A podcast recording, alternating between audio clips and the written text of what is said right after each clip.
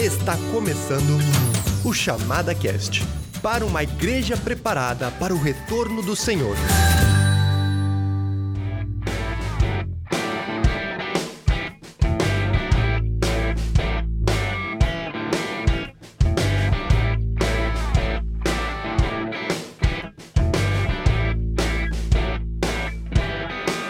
Então tá, estamos aqui nos estúdios da Chamada da Meia-Noite, começando esse podcast, esse Chamada Cast número 1. E nada mais justo do que começar esse podcast número 1 com um convidado mais que especial, logicamente, Marcos Steiger, presidente ou diretor da missão chamada da meia-noite aqui no Brasil. E aí, Marcos, tudo bem? Tudo bem, Stefan. É um prazer estar aqui com vocês compartilhar alguma coisa do que Deus tem feito nos anos aqui na chamada, né? Legal, e para nos acompanhar, você deve conhecer já então Daniel Lima. E aí, Daniel, muito bem-vindo, muito obrigado pela tua companhia. Oi, Stefan, Marcos, todos que nos ouvem. Prazer poder colaborar como, como a gente pode nesse, nesse ministério, nesse podcast. Que ótimo. E a gente quer começar toda essa, essa jornada de podcast é, te dando um pouquinho de, uma, de um perfil do que, que é a chamada, para tu conhecer, capaz que alguém te indicou esse, esse, o chamada cast, alguém te mostrou e disse, bah, aproveita esse material, mas não tem nem ideia o que, que é a chamada, nunca ouviu falar. Na verdade, a chamada já tem 50 anos aqui no Brasil, Ministério Internacional, mas a gente chamou o Marcos aqui para dar um pouquinho mais de detalhe né, sobre o que, que é chamada, quais são os propósitos, um pouquinho da história, o que, que tu pode esperar dessa missão, ok?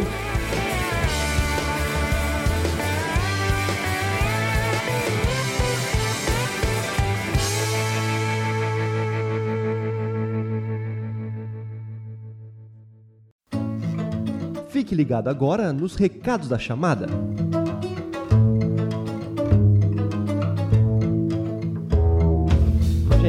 Essa parte do nosso programa vai ser uma parte sempre de introdução, onde é a gente vai dar alguns avisos, onde a gente vai lembrar você de algum evento. Então, nesse primeiro programa, a gente quer falar um pouquinho do que, que a gente tem disponível para ti agora, que tu pode acessar o nosso site e tudo mais. Eu tô aqui com o Sebastian Steiger. Bem-vindo, Seba. Obrigado, hein? Prazer é todo meu de estar aqui. Seba, o que, que os nossos ouvintes aí podem desfrutar da chamada? Pois é, então, realmente, se você está talvez escutando esse programa e é o seu primeiro contato com a chamada, a gente queria primeiro agradecer a, que você está ouvindo, está gastando um pouco do seu tempo e a gente realmente quer divulgar um pouco do que, que a gente tem, dos materiais que a gente oferece. Em primeiro lugar, a gente tem o nosso site principal, chamada.com.br, uhum. onde colocamos artigos, colocamos notícias ali, também tem os devocionais que entram junto, mas também tem um site separado agora, uma novidade esse ano. Isso. Mas então você tem todo esse acesso a esse conteúdo de forma gratuita, semanalmente colocamos novas coisas ali. Temos a nossa loja, loja.chamada.com.br, onde ali você vê todo o material que é produzido pela chamada, pela editora, e também bíblias, comentários, uh, livros de outras editoras que também nós vendemos ali com preços muito bons, promocionais muitas vezes. E temos esse uh, site de devocionais, site novo que eu já mencionei antes, que é o hoje.chamada.com.br. O Chamada, chamada hoje. hoje. Exatamente, esse é o nome bonitinho. A gente fica muito pegando os links e tentando colocar na cabeça da pessoa como Isso. achar na internet. Mas é o Chamada Hoje, é onde você tem vários devocionais que já estão prontos e muitos devocionais que estão acontecendo ainda, estão sendo atualizados e você pode ali criar o seu cadastro, você pode uh, seguir uh, vários devocionais e você vai diariamente ou semanalmente recebendo eles para acompanhar e não tem que ficar indo correndo atrás, né? Você já recebe as notificações ali na sua, na sua home, digamos assim, do Chamada Hoje. A gente tem diversas séries que você pode uhum. seguir mais de um devocional ao mesmo tempo. Estou seguindo um que eu acho bem legal, é que fala sobre a volta de Cristo. Eu amo a sua volta? Eu amo a sua volta, exatamente. Tô curtindo bastante, é bem curtinho, bem fácil de ler. É, não, dá, não tem desculpa de não tem desculpa. não tem tempo. Exatamente. E também sempre dá para compartilhar também, né? Compartilhar Perfeito. nas redes sociais, compartilhar com seus familiares, amigos. Exatamente. Gente, hoje a gente vai ficar por aqui, fazer só essa breve apresentação dos nossos canais digitais tá bom? Mas nos próximos programas tu vai ter, que nem eu falei antes, um pouquinho aqui dos lançamentos da chamada, dos livros, outros materiais, tá, tá vindo outros canais aí, outras plataformas e tá vindo novidade por aí. Então, se tu quer saber das novidades, fica ligado, sempre nessa parte de informações, de recados. E mais um detalhe que eu já ia me esquecendo aqui, na nossa página vai ter uma seção ali de comentários, tá? Então aproveita aquela sessão, entre em contato com a gente, a gente vai gostar muito de interagir contigo, tá bom? É, só pedimos né, uma sabedoria, porque não é um campo de guerra, né? A gente sabe que às vezes alguns assuntos teológicos podem gerar alguma, alguns debates, né, mais acalorados, e não é essa a nossa intenção. É, é abrir um espaço realmente para que dê a tua opinião, até faça crítica se necessário, se você achar que ou dar sugestões, sei lá, o que você achar por bem postar ali, né, pra gente ter esse, essa conversa de duas mãos, né, que a gente fala, mas você também pode participar com a gente. Uhum. É, e lembrando também, se você, caso não esteja uh, no site agora, não esteja nessa plataforma para poder enviar uh, um recado ali pelo aba de comentários, você também pode mandar um e-mail pra gente, chamadacast.chamada.com.br e ali também estaremos sempre respondendo, poderemos talvez comentar em algum programa posterior aqui mesmo, nesse espaço, mas também queremos realmente ter a opinião de vocês e estar sempre aperfeiçoando e melhorando isso tudo para trazer frutos para a igreja e para todos vocês, nossos ouvintes. E a gente tem outros canais que a gente está distribuindo esse podcast. Por exemplo, você pode ouvir esse podcast pelo Spotify. Procura por Chamada Cast, você vai encontrar aí o nosso, nosso podcast. Também no Castbox você pode encontrar ali. E aos poucos a gente vai colocando em outras plataformas, tá bom? Para que seja o mais simples possível para você estar tá acessando os nossos programas. Beleza? Isso, Seba. Mais alguma é coisa? Aí. Então, gente, aproveitem o programa que hoje tá bacaninha.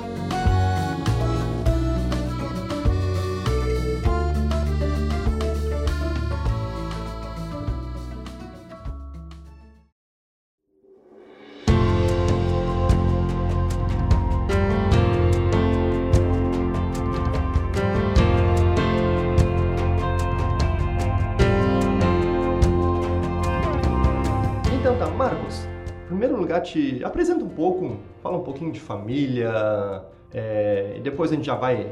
Claro que a tua família tem muito a ver com o que é o Ministério da Chamada, então já pode engatar aí também, contar um pouquinho da história, como é que tua família se envolveu nesse ministério. Muito bom. A vinda da, da minha família para o Brasil, isso se iniciou em 64. O Vimalgo, que é o fundador da missão, ele estava olhando para a América do Sul e precisava enviar alguém para lá para iniciar um trabalho. É, já havia gente, irmãos dispostos aí para Bolívia. Já na Bolívia, é, um ano antes, havia um início de um trabalho lá missionário. Mas ele pensava, logicamente, no maior país da América do Sul, que é o Brasil, e estava procurando um casal que pudesse enviar. E como ele já tinha contato com Dieter e Helga Steiger, meus pais, ele perguntou se eles estariam dispostos a, a vir a, uhum. ao Brasil, né? E eles sentiram da parte de Deus que era para ir para lá. E assim, no início de 65 eles vieram para o Brasil. E eu na época tinha seis meses de idade, né? Então. Você estava então morando na Alemanha ou Suíça? Na Alemanha. Alemanha. É, o ministério começou na Suíça, né? O, claro. o, o, Vimalgo tinha um programa de rádio à meia-noite, porque era o horário mais barato de se fazer programas de rádio e ele também não tinha muitos recursos, né? Então ele justamente à meia-noite ele tinha esse programa onde ele principalmente eh, evangelizava, mas também logo Deus o direcionou para a questão da palavra profética. Legal, legal. Teve um período que a tua família foi morar no Uruguai. Explica um pouquinho como é que foi essa isso. jornada, porque eu sei que teve um vai e vem aí no meio. Isso. É, isso uh, na verdade tem um pouco a ver com a nossa vinda para o sul, que uh, eu acho que meus pais nunca imaginavam que essa vinda para o sul favoreceria uma entrada na, na, nos países de língua espanhola. Né?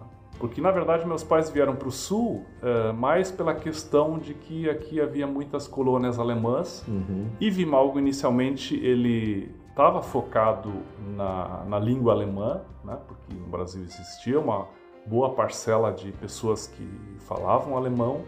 e já havia ah, um certo número de contatos e leitores na época, né? E daí meus pais ah, foram direcionados para vir aqui para o sul. Certamente não imaginavam que isso futuramente traria uma possibilidade de entrar nos países de língua espanhola, né? Naquele meio termo surgiu o Instituto Bíblico aqui em Porto Alegre. Depois as leis no Brasil se endureceram em relação aos estrangeiros uhum. a virem para o Brasil e permanecerem mais do que 90 dias, né? Então ficou muito complicado virem estudantes de fora para esse Instituto Bíblico. E aí, meu pai já orando, Deus, o que, que tu quer? Foi direcionado para abrir esse seminário em Montevideo, Uruguai. E com isso também se vislumbrou um início de trabalho espanhol, e por isso que uhum. nós tivemos essa ida para Montevideo na época. Né? foi muito bom porque de lá depois eh, se expandiu o trabalho para Argentina, principalmente, uhum. Guatemala. Eh, tivemos gente em Venezuela, o próprio Norbert teve um período que esteve na Venezuela, uhum. Eh, foi trabalhado muito na Colômbia, outros países de língua espanhola. Né? Uhum. Eram feitas viagens por parte de missionários saindo do Uruguai para esses países. Né? Então vocês passaram anos no Uruguai. Eu Sim. achei que havia sido um período mais curto, não? Não, foram alguns anos. Né? Eu mesmo só morei no total três anos no Uruguai, né? porque eu na época me mudei com os pais, permaneci um ano lá, inclusive estudei, entrei no espanhol, mas meu coração ficou no Brasil. Então uhum. eu acabei retornando no Brasil, terminei aqui meu segundo grau, mas eles permaneceram por um bom número de anos lá, exatamente assim, não, não sei agora, mas depois eu retornei fazendo o seminário. Então por isso que completou três anos. Ah, ok.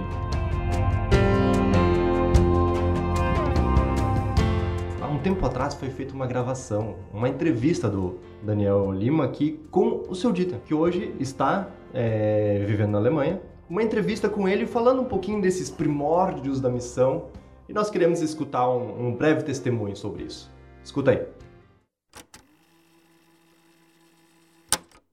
Como é que o senhor chegou à decisão de trabalhar não só no Ministério Internacional, mas especificamente o Brasil. Como é que foi esse chamado? Como é que chegou-se a essa decisão? É uma boa pergunta. Passamos uns meses de candidatos no norte da Alemanha e depois o Vimalgo e outros irmãos nos chamaram na sua presença para uma reunião especial e nos perguntamos se seríamos dispostos de ir para o Brasil para começar o trabalho da chamada eh, aqui neste grande país. E nós dizemos sim, aceitamos esta porta aberta como vindo de Deus. Vocês não conheciam português? Não. Não conheciam quase nada do Brasil, a não ser o que livros falavam? Bem certo, quase nada. e ainda assim vieram com tranquilidade, com segurança em Deus. Como é que foi isso, assim? Dona Helga, como é que foi para ela deixar a casa e trazer um bebê? O Marcos chegou com, com meses. Cinco meses. Cinco meses. Como Sim. é que foi para ela?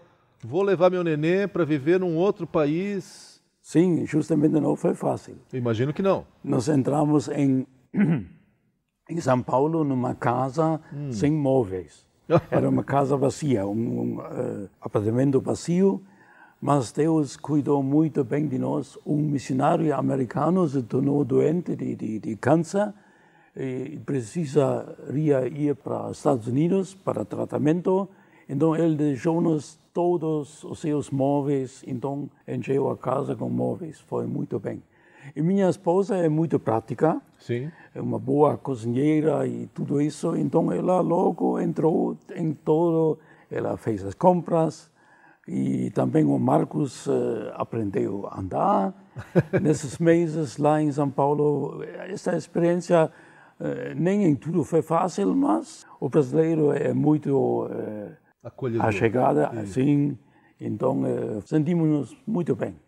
Vocês chegaram em São Paulo e aí fizeram uma escola de línguas, uma escola de português? Como é, que foi? Aquele homem que tinha contato com a chamada da, da Suíça, ele queria nos ensinar ele mesmo, mas isso não foi muito bem. Ah. Então, mais tarde, nós entramos no seminário evangélico da Missão Novas Tribos, Penhel. Sim. lá no sul de Minas, em Jacutinga. Sim, sim. Lá passamos seis meses sim. e aprendemos realmente português. português. Que excelente. Chegaram no Brasil, depois de algum tempo foram para o Peniel, seis meses ali.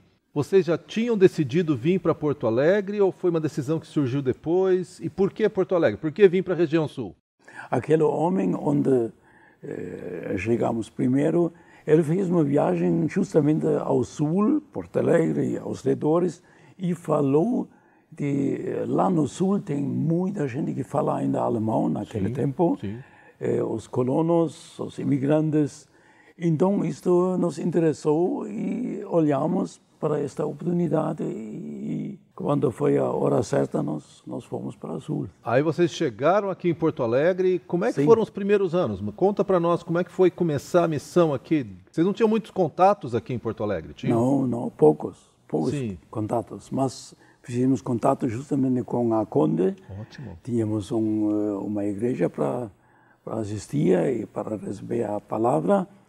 E sim, dois anos mais tarde comprei um, eh, um Fuguinha e fiz as primeiras viagens justamente para as colônias dos alemães. Por exemplo, a colônia menonita em eh, Colônia Nova, perto de Bagé. Sim, sim. E, e no interior, Santa Rosa e na- aos redores, lá onde tinha ainda gente que se reunia naquele tempo em língua alemã. E também em Santa Catarina até Paraná.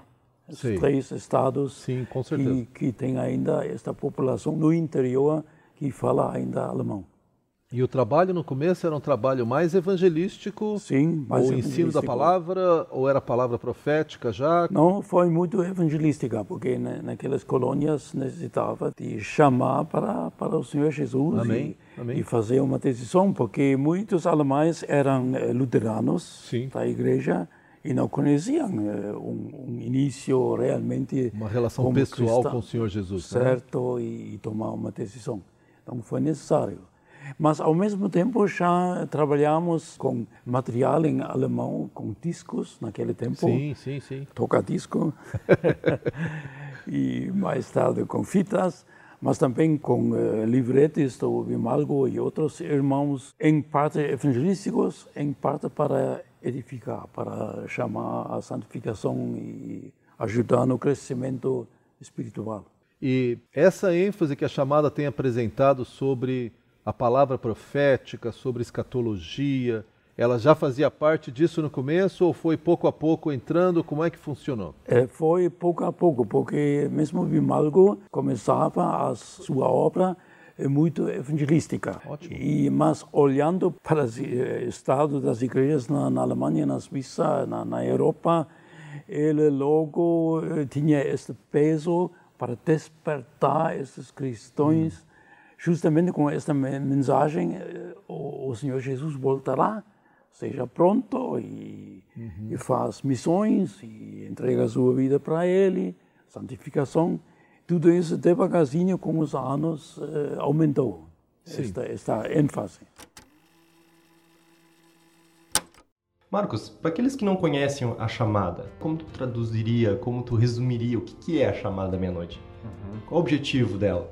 É, é um nome bem interessante e volta e meia a gente recebe uma ligação à meia-noite perguntando se nós somos algum pub ou alguma coisa estranha, né? É, o pessoal realmente no nome vê coisas diferentes, né? Mas falando do nome, ele vem da, da parábola das dez virgens, né, de Mateus 25, 6. Mas à meia-noite ouviu-se um chamado, eis o noivo, sai ao seu encontro. E nós conhecemos esse trecho, né, das dez virgens, onde cinco estavam preparadas e cinco não.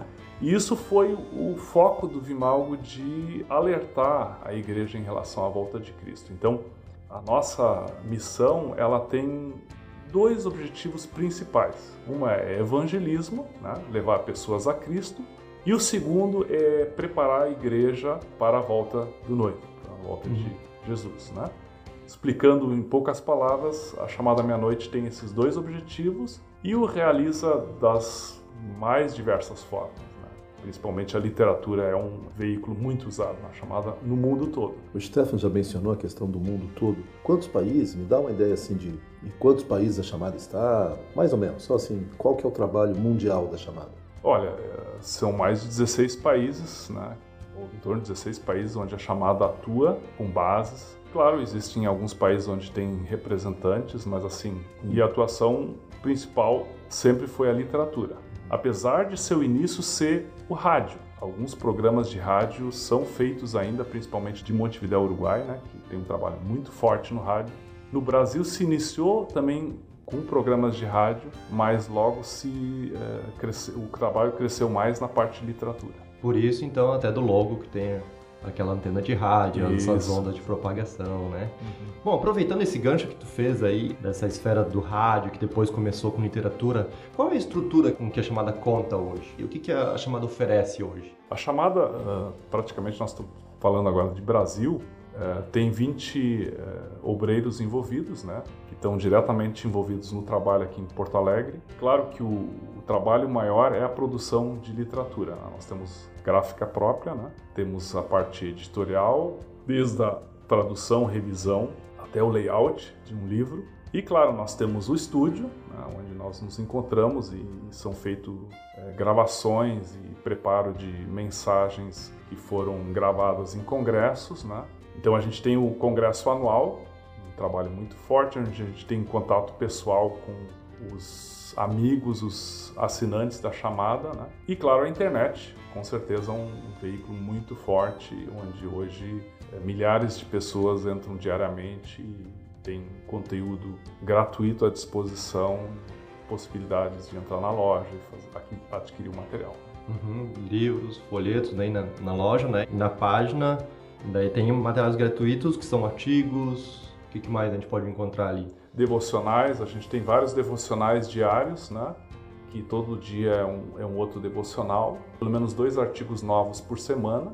A chamada também é, vê com a importância de dar ênfase nas falsas doutrinas, alertar uhum. em relação a elas, uhum. né? Uhum. Então tem, tem bastante material também nesse sentido.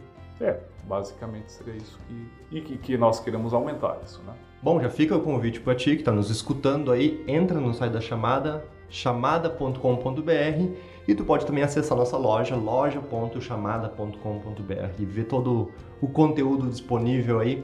Eu te digo, dificilmente tu vai achar preços como os preços da chamada aí dos livros. Então é um material muito acessível e com esse objetivo, que tu tenha acesso fácil a eles, né? Porque o objetivo, um dos objetivos da chamada é realmente disponibilizar material de qualidade que não seja aquele negócio que tu tem que ficar economizando meses para conseguir comprar um livro só para ter uma ideia, né? Quanto que sai 100 folhetos, Marcos, hoje?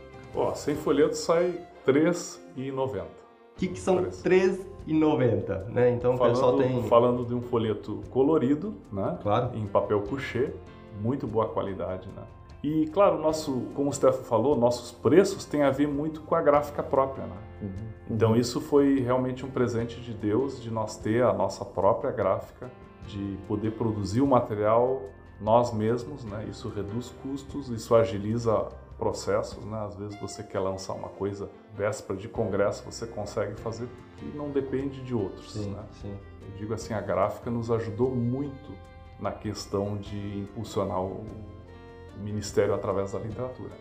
Marcos, aproveitando que tu falou da gráfica, conta um pouquinho para nós como é que no começo não, não era talvez a ideia ter uma gráfica na chamada, né? Imagino que tinha seu Dita viajava bastante, visitava igrejas, comunidades, mas como é que começou a questão da gráfica, de imprimir material aqui? É, isso é, um, é uma história bem interessante, porque como tu mesmo falou, inicialmente não havia essa, essa ideia, esse plano de, de, de se construir é, uma gráfica. Né?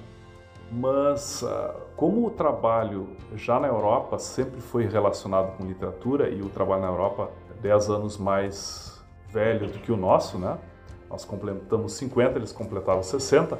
Então eh, já havia essa missão através da literatura. E o primeiro folheto que meu pai na época mandou produzir aqui numa gráfica foi um folheto bem evangelístico, o pior dos piores acontecimentos. Né? E ele logo percebeu eh, nos seus eh, evangelismos, ele ia para o interior, alugava um salão de baile e evangelizava, e as pessoas vinham é, que as pessoas precisavam levar alguma coisa em termos de literatura uhum. para casa. Ele, na época, tinha só material em alemão, porque isso ele recebia da chamada uhum. da Europa. Mas ele diz, pô, eu estou aqui no Brasil, é, pessoal cada vez menos falando alemão e, e já muita gente é, de língua portuguesa, precisamos produzir material em português. Então ele, na época, começou a com esse folheto, depois um livro, e assim foi crescendo sempre mandando fazer em outra ah. gráfica. E aí, quando uma vez o Arno Freuse nos visitou, ele uh, deu esse impulso e disse: Vem cá, esse trabalho está crescendo, precisa crescer mais, vocês vão precisar uma demanda maior de produção de literatura. Vocês nunca pensaram em fazer uma gráfica própria aqui da missão? Então ele deu esse, esse impulso, pontapé pro, esse pontapé inicial. Né? E aí surgiu esse plano de construir uma gráfica e Deus foi dirigindo né, de uma forma assim que nós só podemos agradecer e louvar Ele, porque foi de pequenos começos, né, como a, gráfica tem três etapas, a primeira etapa foi ainda construída não por uma construtora, mas por missionários, né, que se juntaram e, e havia alguém que entendia de alvenaria, uhum. outro de madeira, e assim foi, foi construído o primeiro prédio que até hoje ainda existe, né?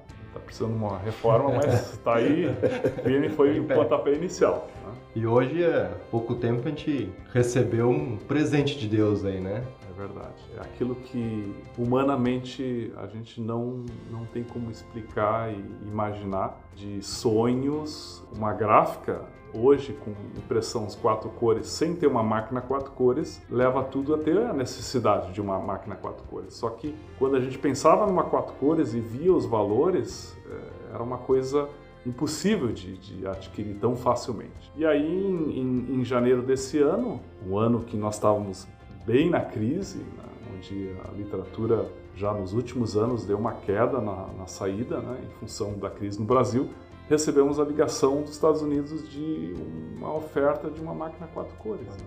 Então isso é, é Deus agindo. Né? a gente, por um lado, humanamente falando, diz, para que, que nós precisamos uma quatro cores se no momento a literatura está com menos saída? Né? Mas logo Deus confirma dando uh, impulso e uma saída maior de principalmente folhetos, né? Uma igreja só pediu 500 mil folhetos personalizados, coloridos. Depois a OM, é, com o intuito de aproveitar também a, a vinda do barco para o Brasil, mandou fazer no total 212 mil revistas, né? tudo direcionamento de Deus mostrando, ó, essa máquina que eu estou mandando para vocês não é para ficar parado, eu vou usar isso. Então, isso ao longo da história da chamada a gente sempre experimentou. Desde que um prédio no início estava vazio e daqui a pouco estava todo ocupado. Ao ponto de hoje nós temos três etapas da gráfica. Né? Nós já fizemos a terceira etapa e somos muito gratos por isso, né? pela estrutura. Eu acho que há um, há um princípio aí, Marcos, que tendo conversado com o seu Dieter e contigo, que Deus parece que ele nos lança um desafio e à medida que nós damos um passo de fé como chamada, ele provê os recursos. O que não seria novidade no trabalho missionário, nada da vida cristã é assim, né? Ele nos desafia e quando ele nos desafia, os recursos não estão presentes. No momento que você obedece, Deus provê os recursos. Ah, é assim que você vê, você confirma isso, porque a cada passo parece que foi assim. Exatamente. É, é realmente Deus, ele tem tudo, na verdade. Os recursos uhum. que nós precisamos, uh, as ideias, uh, o futuro está na mão dele, ele tem um plano traçado. E o que ele espera de nós é dizer: Eis-me aqui, Senhor, uhum. me uhum. usa. Então, isso nos, na vida dos meus pais, uh, começando pela oração, sempre foi muito forte. Eu uhum.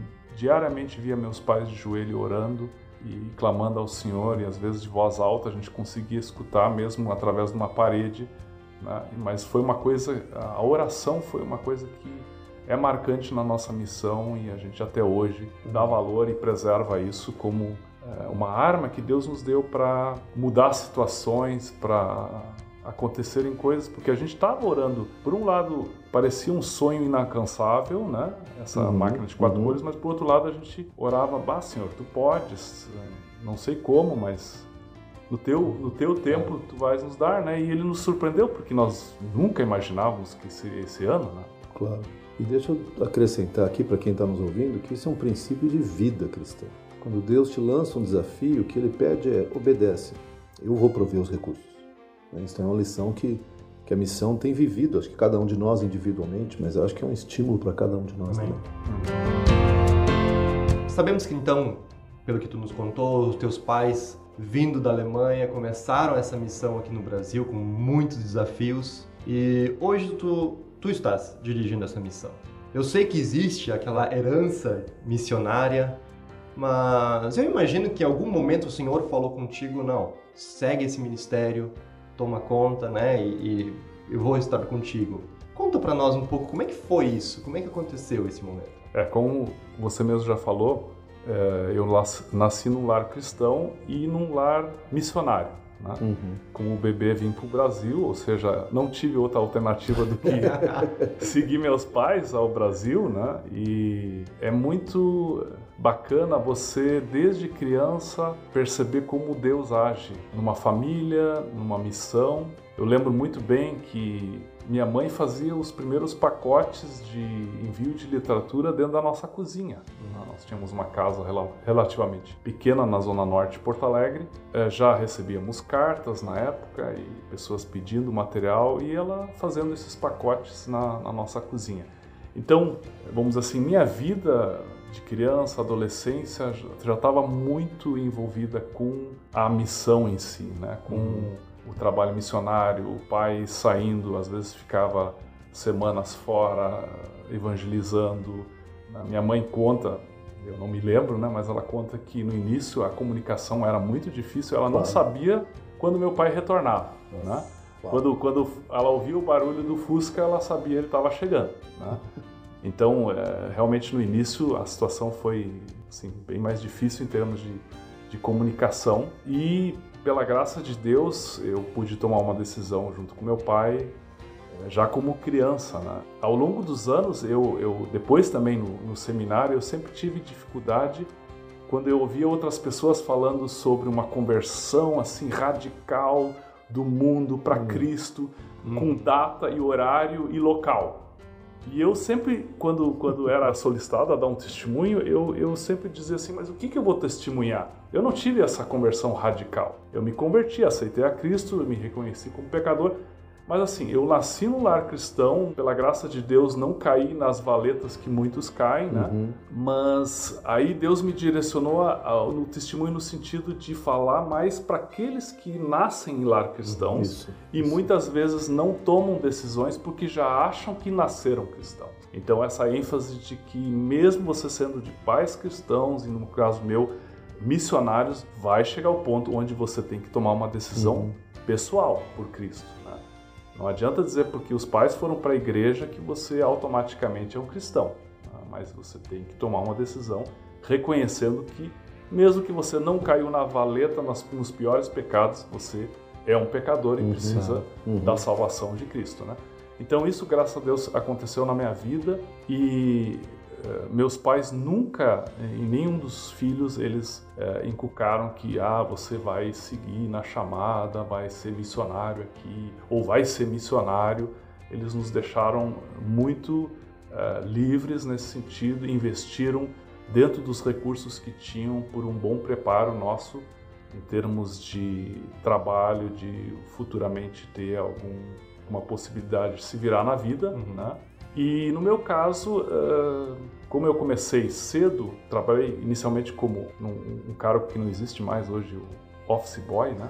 É. chamava isso, né? Sim. Aquela pessoa que ia para o banco fazer os pagamentos, ia para o correio, né? Esse foi o meu início na chamada aqui, né? É, depois nós tínhamos um fichário com milhares de fichas em todo, toda vez que chegava uma carta tinha que se tirar uma ficha, anotar o que, que a pessoa pedia, colocar que saiu o pacote tal dia né? Então era todo um trabalho manual, precisava a gente para tirar essas fichas e colocar as fichas. Era um Nossa. trabalho que hoje também não existe mais, né? Então assim, isso, isso foi o meu início, assim, é, em meio turno e, e quando meus pais mudaram para o Uruguai, meu coração ficou no Brasil. Nos intervalos, porque como eles abriram um seminário lá, nos, nos intervalos os seminaristas vinham para o Brasil para fazer um trabalho missionário aqui, tanto uhum. nas igrejas como na missão.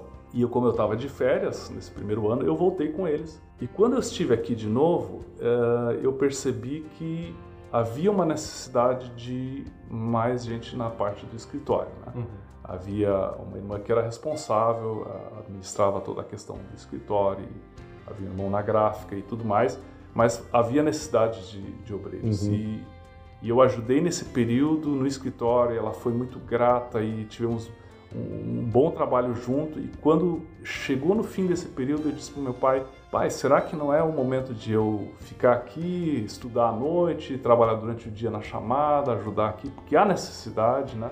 E a gente orou sobre isso e Deus confirmou. E aí eu fiquei aqui, meus pais voltaram para o Uruguai. Isso com quantos anos? Ah, na época eu tinha, eu estava para entrar no, no segundo ano do segundo grau, uhum, né? Uhum. Então isso foi com 17, que daí eu, eu permaneci aqui, meus pais retornaram para o Uruguai e daí eu eh, ajudei durante o dia trabalhando na chamada e à noite eu terminei meu segundo grau. E nesse período depois eu, eu senti, puxa, se Deus me quer na missão, eu preciso ter pelo menos algum preparo. Né? Uhum. É, nada mais do que ir para um seminário, já que a chamada tem um seminário, né? Eu via os, os alunos chegando e como eram transformados, isso me impactava. Né?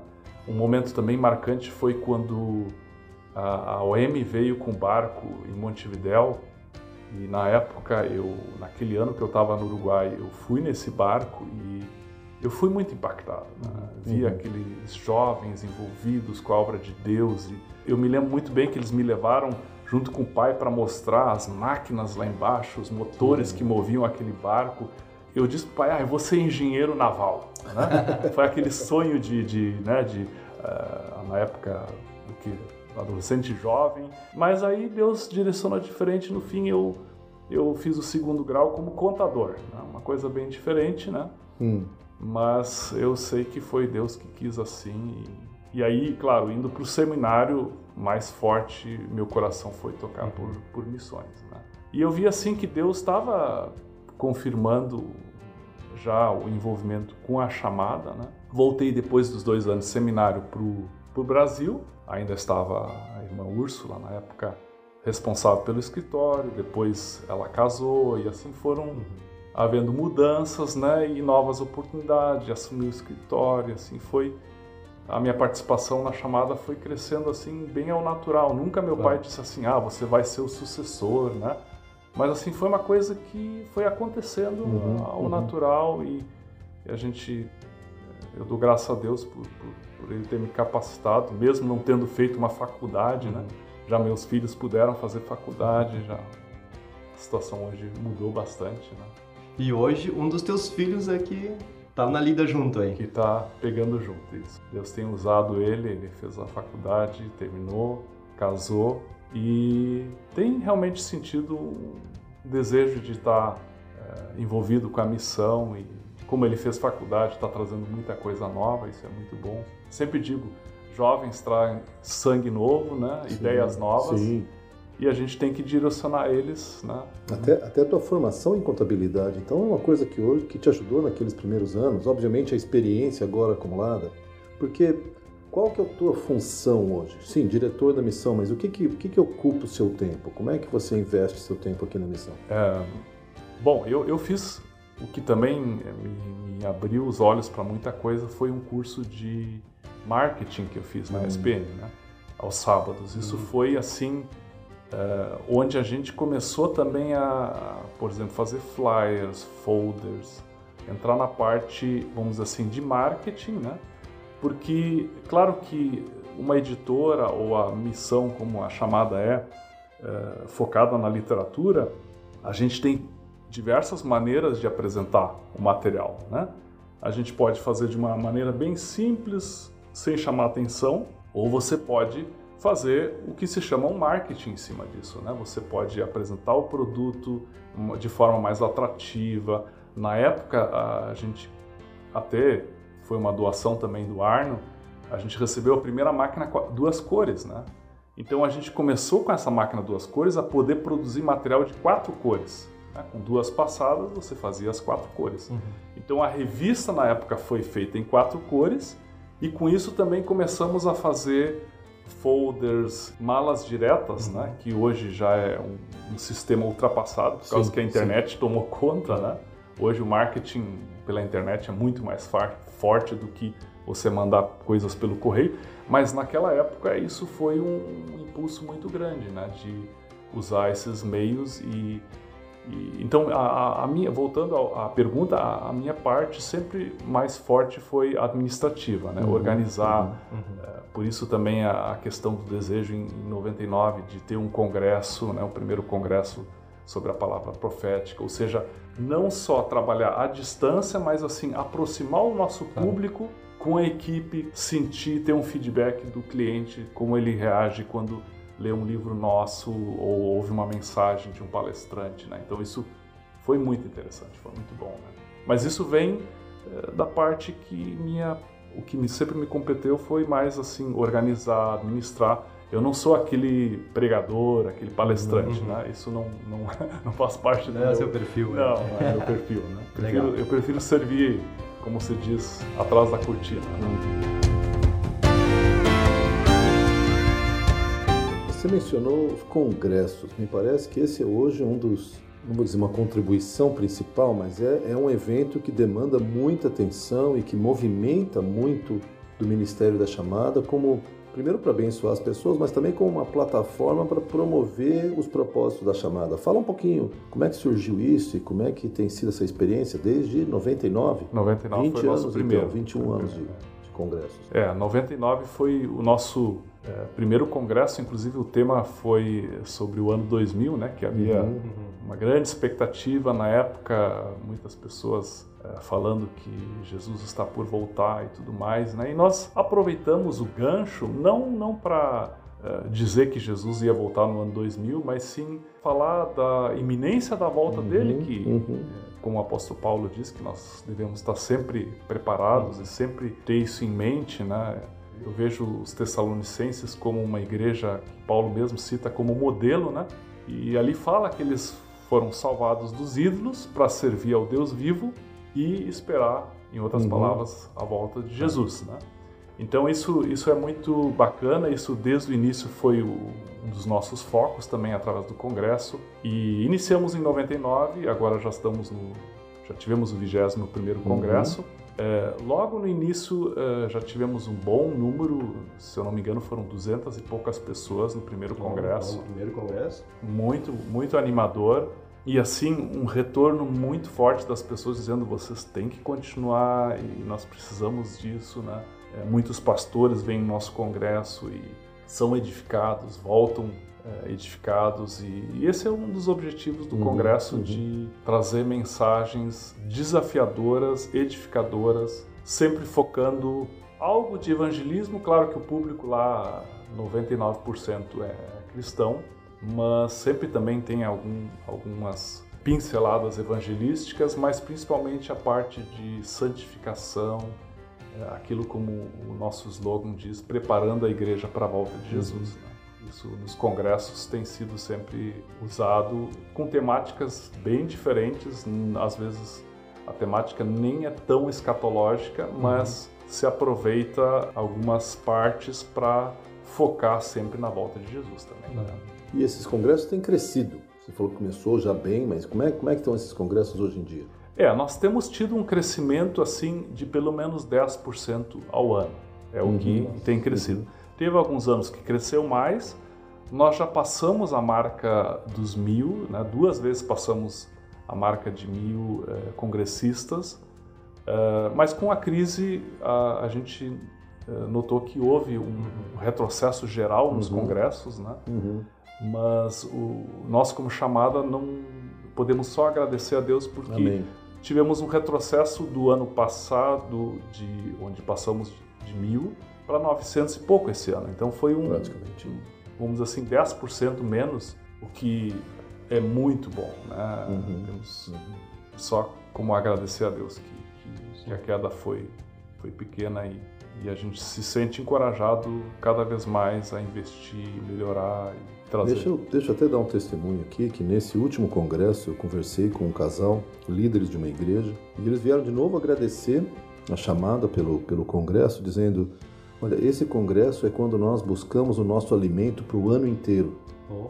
E eu fiquei meio curioso, falei, mas como é que é isso? Ele falou, não, nossa igreja é muito boa, nosso pastor ama o Senhor Jesus, mas nós precisamos de mais alimento. Então o que, que nós fazemos? Nós participamos do congresso, compramos todos os DVDs, todo o material, compramos livros, e é isso que nós estudamos durante o ano.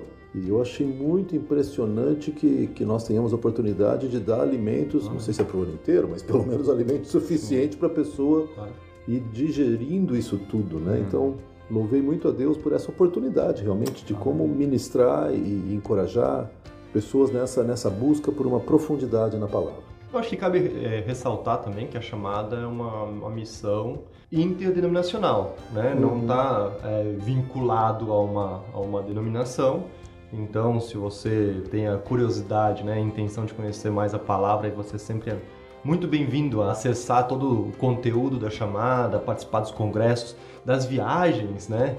Rapidamente, me, me conta aí da, das viagens. Quais são as viagens que tem hoje aí? É, desde 2008 nós uh, retomamos as viagens para Israel. Cada dois anos realizamos uma viagem, onde também incluímos, por exemplo, já Passamos pelo Egito, mas ultimamente Turquia e Grécia, né, que o ano que vem é o nosso propósito, passar antes pela Grécia e Turquia. Então, cada dois anos, essa viagem para Israel, né, para mostrar o que Deus tem feito com o seu povo, mostrar os lugares onde Jesus passou, o que ele fez, mostrar alguma coisa de profecia bíblica que se cumpre lá e o que vai acontecer ainda no futuro. Então é uma viagem realmente muito interessante, muito marcante, onde não vou esquecer, minha esposa disse a primeira vez que ela foi, eu lia a Bíblia em preto e branco e hoje eu leio ela colorida. E realmente isso uhum.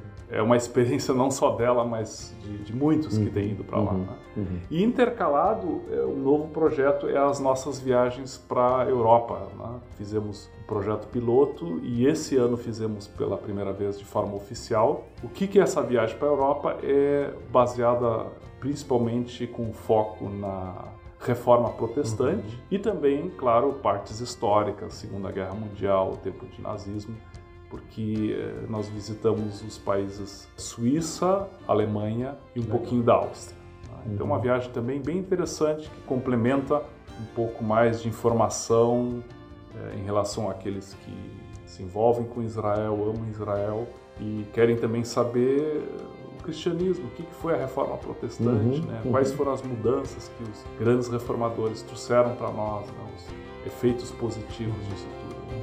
Essas duas viagens são boas.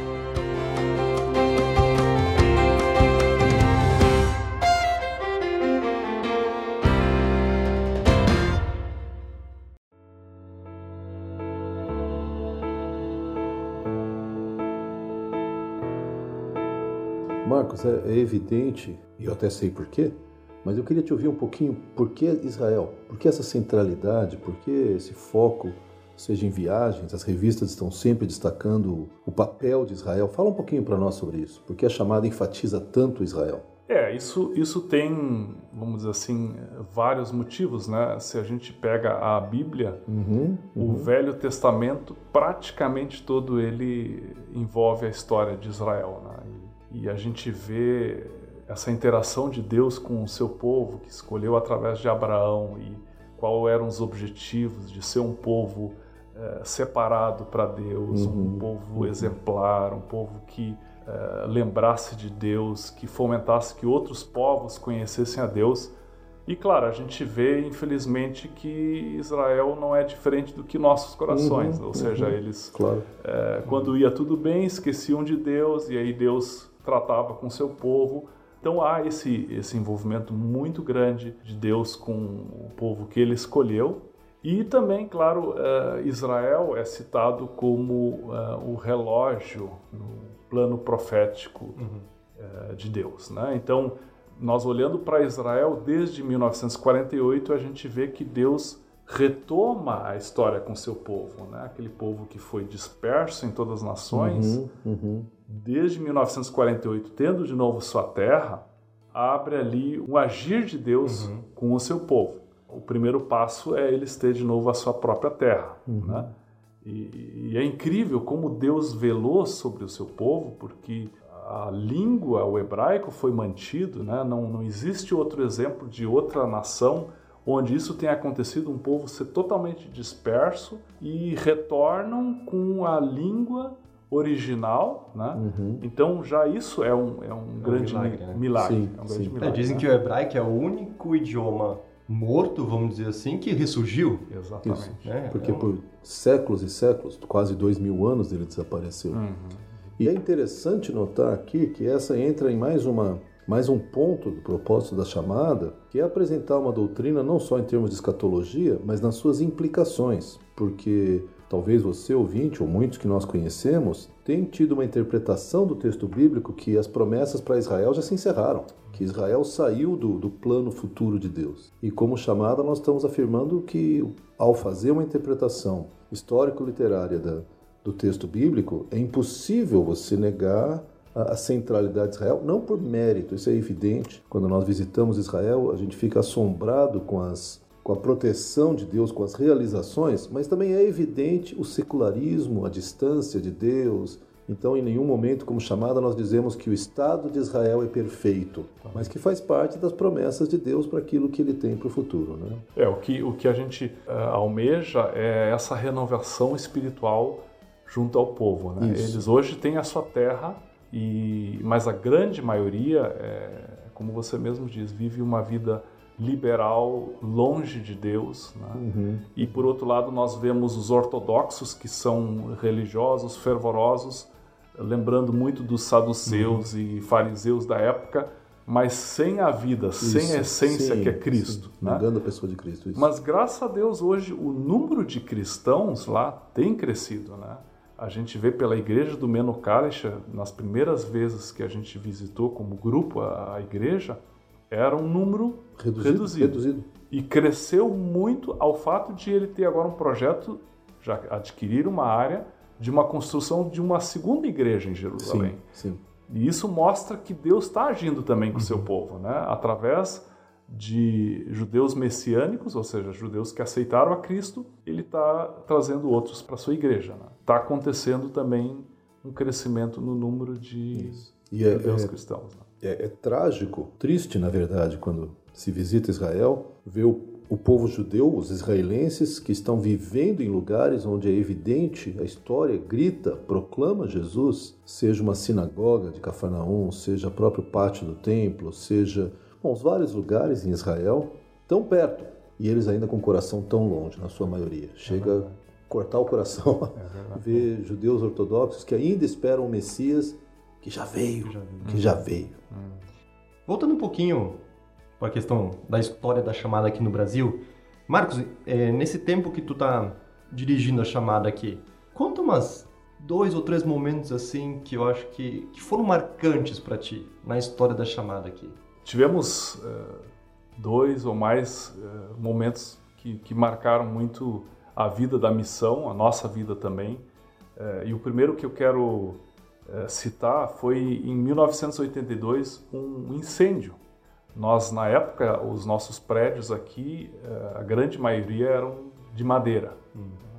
Porque na época que se construiu era muito mais em conta fazer em madeira do que em alvenaria e um desses prédios, um prédio grande que era usado uh, no tempo do que havia o Instituto Bíblico Sim. aqui, tinha um grande salão, tinha uma oficina, tinha vários quartos, uma cozinha ampla, era um prédio bem grande, ocupava um espaço grande dentro do, do, do terreno da missão e ele uh, literalmente foi consumido pelo fogo em questão de minutos. Realmente Uau. foi uma coisa muito rápida e num primeiro momento a gente logicamente perguntou por que Deus? Por que, que os bombeiros atrasaram e, e foi também bem no horário do rush hour, né? Que a gente uhum, sabe que o, trânsito para em Porto Alegre e, e os bombeiros não vinham e nós tentando com mangueiras e o que havia para mas as chamas eram tão grandes eh, era impossível fazer alguma coisa então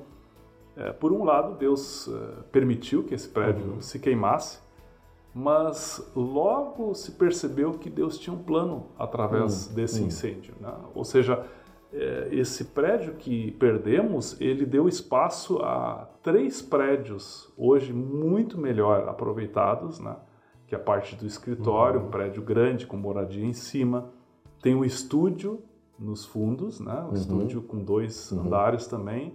E um outro prédio que uh, tem moradias em dois pisos e também uma época teve um salão de encontros, uhum. né? Então Deus uh, permite muitas vezes coisas acontecerem que a gente não entende no é. primeiro momento, mas ele tem um outro propósito, ele tem um plano muito superior ao nosso. Uhum. Né?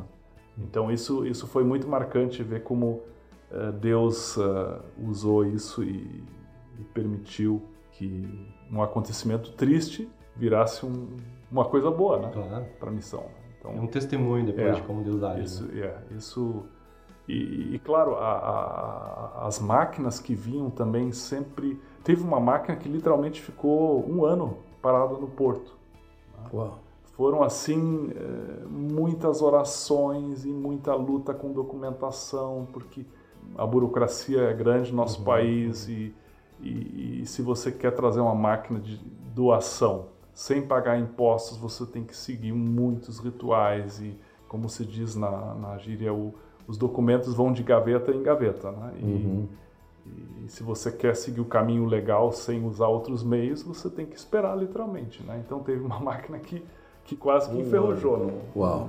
no porto. Até onde eu sei, foi sugerido meios mais obscuros, assim, até pelo pessoal que estava administrando tudo isso. Meu, meu pai, é, atendendo a uma ideia que um irmão teve, ah, vocês não querem convidar o fulano tal, ele é deputado, ele irmão, podia nos ajudar, né? E aí meu pai fez isso, né? Essa pessoa veio aqui e viu a gráfica na época, as máquinas, e aí nessa conversa, de repente, diz assim, tá, e se a gente conseguir essa liberação, só é uma máquina para nós? Uau! Ah, meu pai não achou que tava, não estava entendendo bem o que ele falou. Né? E aí parou por isso e, e, vimos que Deus não precisava de um político para uhum. liberar uma máquina. Né? Os jeitinhos. É, né? foi no tempo de Deus. Né? E essa máquina, mesmo que esperou, veio e produziu por muitos, foi justamente aquela máquina de duas cores e foi uma benção essa máquina.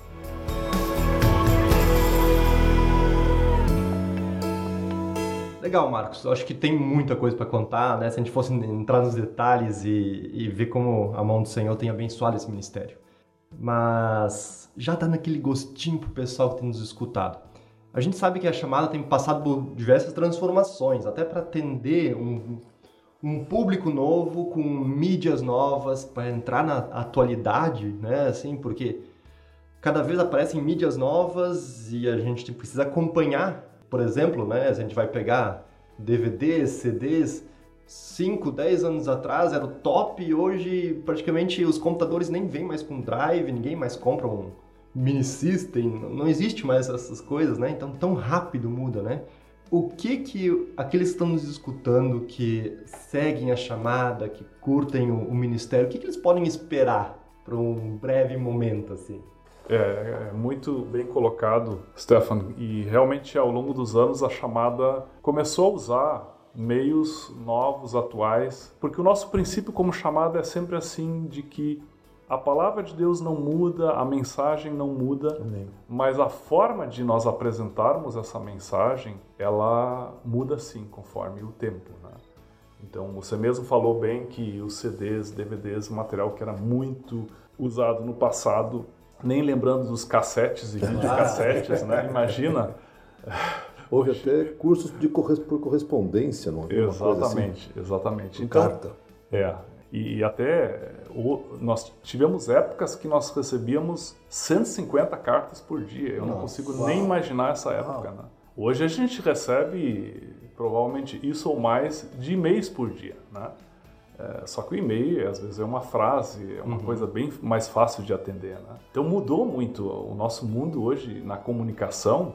Né? Agora, nos últimos meses, principalmente cresceu o WhatsApp. Né? pessoas entram em contato por WhatsApp, querem uma resposta aqui, uma ajuda aqui. Uh, até o telefone é menos usado, né? Porque o WhatsApp entrou, né?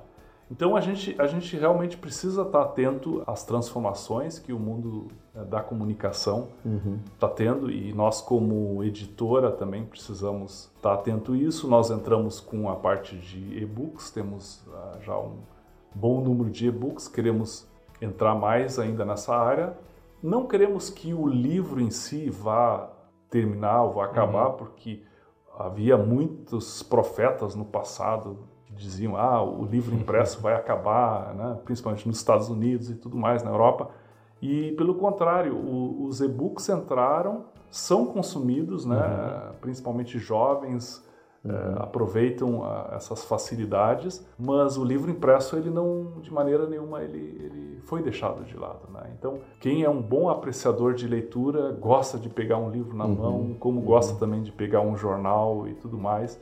Então eu creio que a, as várias formas elas podem existir paralelamente, né? E claro, a gente pensa muito hoje nessas mídias eletrônicas, uhum. né? por exemplo, de oferecer um devocional não só é, via site, onde a pessoa tem que acessar, mas que ela toda manhã receba um devocional direto no seu celular, por exemplo. Uhum, né? uhum. Então esse é um projeto que já está bem avançado e que as pessoas também podem compartilhar esse devocional. Se a pessoa é, é tocada, abençoada e diz, puxa vida, isso aqui seria interessante para o meu amigo, para o meu colega uhum. de trabalho, pode direcionar isso para o seu WhatsApp e, assim é, divulgar a palavra de uma é. forma bem moderna e fácil. Né? E claro, é, os podcasts são um novo meio. Quem sabe entrevistas e outro material disponível no site está uhum. nos nossos planos né, de, de, oferecer.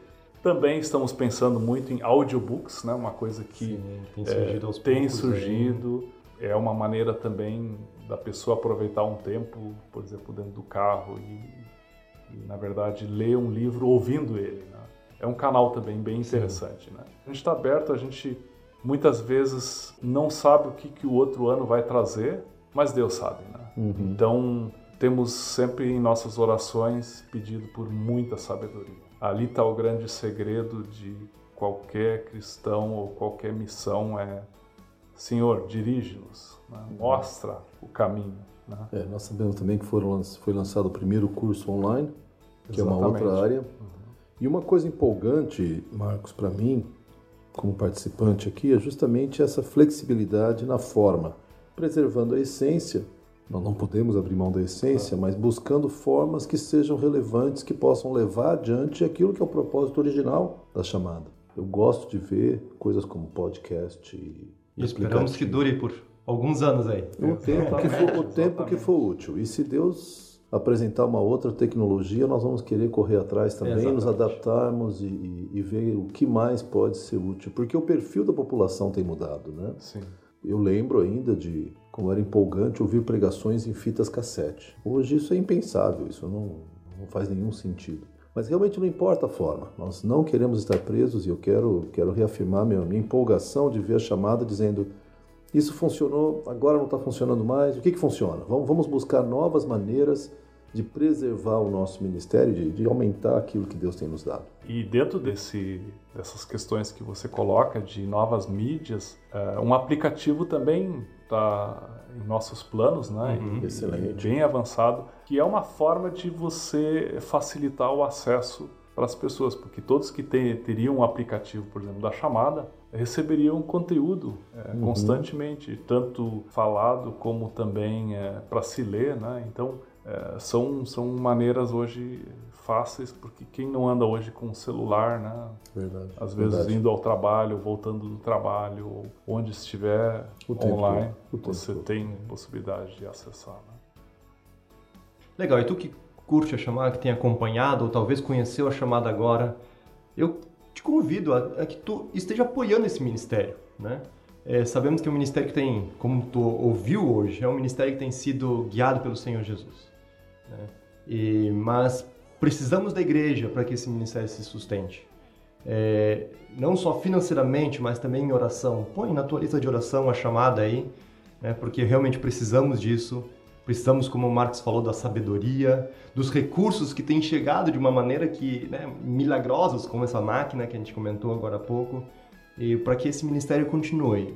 Pedimos o teu apoio, pedimos a, a tua companhia consumindo também esse material, né? Para que é, se faça é, legítimo todo o esforço que, que os missionários, toda a equipe tem feito nesse ministério. Gente, eu acho que é por aí. É, Como sempre, a gente teria talvez mais para falar, mas eu quero, Marcos, te agradecer imensamente pelo, pelo tempo, dedicação né, nesse ministério, mas também pelo tempo aqui, nesse momento aqui. Obrigado por deixar tuas coisas um, por uma horinha aí e estar tá com a gente aqui gravando esse, esse Chamada Cast. Eu agradeço pela, pela oportunidade de falar algo do tempo que Deus nos deu aqui na missão. Legal. E Daniel, te agradeço também pela companhia. Prazer tá aí. Vamos terminar com uma oração, pedindo a Deus que nos abençoe nesse, nesse ministério, que siga por muitos anos ainda, Amém. com a mão do Senhor aí abençoando e, e nos guiando em toda a sabedoria. Amém? Senhor nosso Deus, muito obrigado, Pai, porque é fantástico ver o mover do Teu reino, Pai. Uhum. E como o Senhor levanta pessoas tão diversas e ideias e ações por meio do teu propósito para essa época que é a igreja, mas também grupos e pessoas que se levantam em teu nome para apoiar a igreja, Pai, uhum. para levantar bandeiras, para oferecer recursos, para lançar uma palavra de alerta. Eu te agradeço pelo ministério da chamada, pela tua fidelidade Sim. a esse ministério e a fidelidade correspondente da própria chamada a ti em primeiro lugar, Pai. Quero te agradecer por aqueles que já passaram por aqui, dedicaram toda a sua vida, o seu ministério, o seu esforço. De modo especial, te agradeço pela vida do seu Dieter Steiger, pelos anos e anos que ele, sua esposa e sua família investiram nesse ministério.